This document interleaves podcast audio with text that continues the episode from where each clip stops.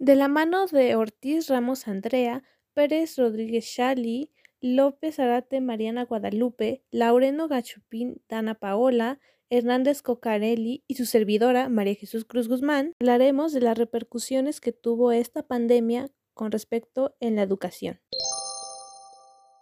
El COVID-19 fue una situación que vino a poner el mundo de cabeza. Nadie creía que pudiera llegar una pandemia.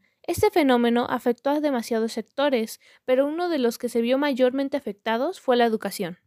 Si bien la tecnología puede ser de gran ayuda para la educación, como se vio en la pandemia, en México hizo más evidente las carencias que desde un primer momento ya contaba la educación, como la falta de igualdad, la metodología de enseñanza que tuvo que ser modificada y por consecuencia los estudiantes modificaron su metodología de estudios, generando que el rendimiento académico de los estudiantes no tuviera una buena respuesta a esto. La falta de contacto humano, que generó grandes mermas en cuanto a la calidad de educación, causando deserciones por parte de los estudiantes. Cabe resaltar que este fenómeno se presentó mayormente en zonas rurales o personas de bajos recursos. Tecnología en la educación actual se ha convertido en un facilitador de cambio. Hoy podemos decir que la tecnología nos ha servido como medio y como fin en el aprendizaje, tanto matemático del lenguaje, que podría decirse que son ejemplos, y en las propiedades de las TIC, quien han protagonizado en la educación en tiempos de pandemia. Lo más importante es que permite el desarrollo de nuevos métodos de enseñanza.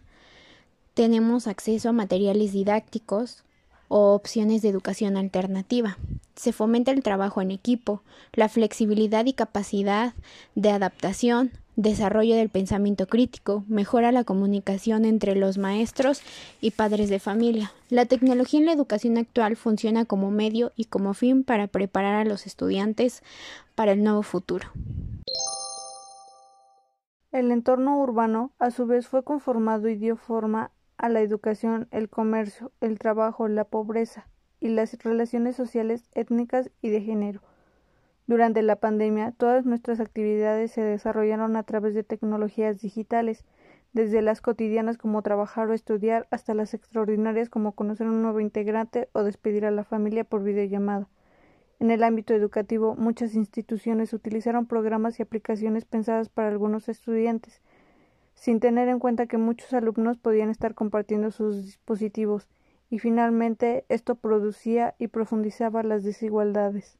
Durante la pandemia a las personas con menos recursos se les complicó mucho el uso de la tecnología, por lo que no había internet ni tenían dispositivos electrónicos, pero a pesar de que las comunidades rurales e indígenas tienen un poco de acceso a las tecnologías de la información y comunicación, las computadoras, los teléfonos celulares y redes sociales forman parte de la vida cotidiana de los jóvenes estudiantes, incidiendo en sus prácticas sociales, en sus formas de relacionarse y en sus identidades colectivas e individuales.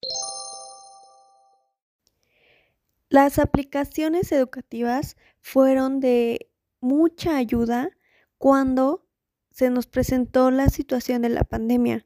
Una de ellas fue Microsoft Teams, que se define generalmente como una plataforma de comunicaciones integradas, ya que a través de esta aplicación de mensajería se pueden realizar reuniones virtuales, compartir archivos, realizar llamadas, trabajar en un mismo documento en tiempo real, chatear y muchas otras cosas más que permitieron que se pudiera realizar esta conexión de docente y alumnos para seguir con el trabajo pues que se tenía que realizar en las escuelas. También otra que bueno, yo utilicé mucho tiempo y me gusta mucho porque siento que es muy fácil de utilizarla y de entender a utilizarla. Y bueno, se llama Duolingo. Es una, ah, una plataforma para aprender idiomas. Eh, es una plataforma muy grande y cualquier persona de la edad que sea, desde niños hasta la edad que ustedes puedan imaginar, pueden aprender otro idioma y la ventaja de esto es que cada quien se hace responsable de su propio ritmo.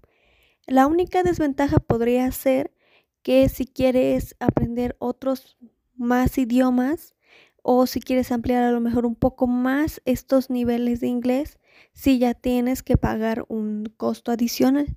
pero con el plan gratis es más que suficiente yo en mi opinión, porque igual sí aprendes muchísimo con esta plataforma.